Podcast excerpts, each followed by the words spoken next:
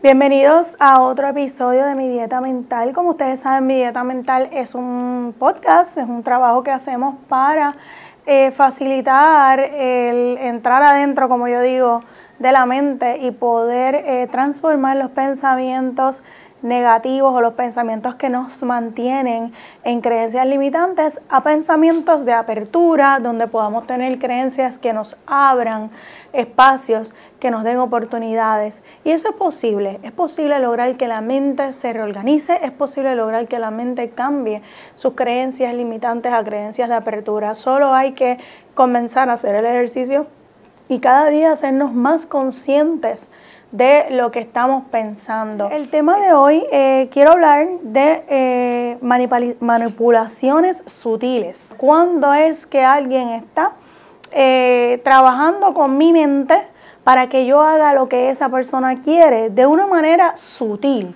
Por ejemplo, pues quizás tú no quieres visitarlo ese día o visitarla ese día y esa persona eh, busca hacer un plato que te gusta y sabiendo que tú no podías visitar a ese día a esa persona, te llama para decirte, mira, hice tu comida favorita, ¿verdad?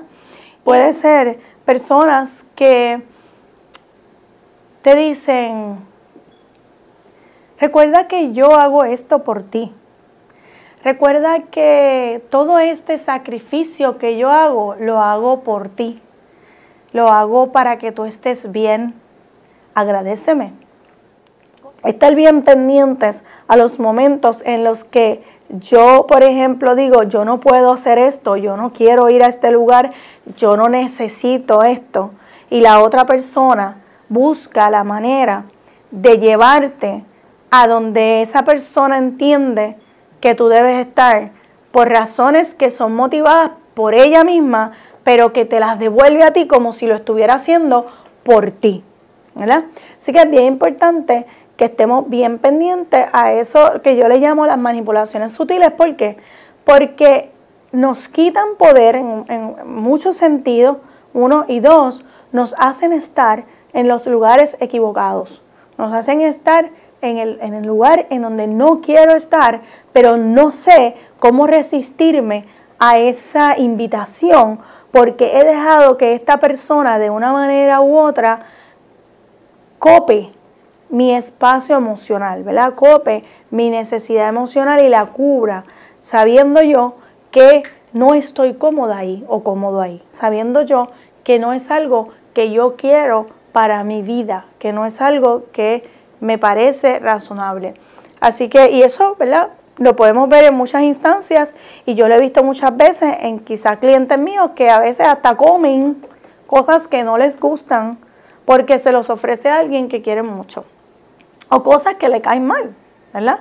Porque se los ofrece alguien, ay bendito, porque me lo ofreció alguien que yo quiero mucho, pero si esa persona que te quiere tanto te ofrece comida que sabe que no te hace bien, pues son preguntas que tú te debes hacer sobre, ¿verdad?